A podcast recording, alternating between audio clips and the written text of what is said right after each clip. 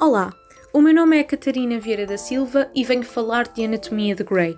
Caso tenha estado em sono profundo ao longo dos últimos 17 anos, informo que esta série é focada no dia a dia de um hospital em Seattle desde que Meredith Grey começa lá a trabalhar. A vida de cirurgiões e internos que pretendem evoluir na carreira, mas também no seu percurso pessoal, vai estar em maior destaque do que a ciência e a medicina, aviso já. É sobretudo um drama norte-americano, onde em todos os episódios há personagens a morrer, a sofrer, a apaixonar-se, há relações e crianças a nascer, há doenças incuráveis e cirurgias impossíveis, há tratamentos que só os cirurgiões de Seattle dominam.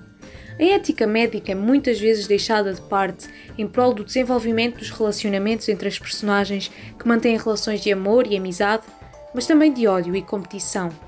Às vezes achamos mesmo que o hospital pode funcionar como um Big Brother. Muito sucesso e lágrimas depois, chega-nos agora a 17ª temporada e os fãs ainda continuam à espera de um final feliz para Meredith Grey.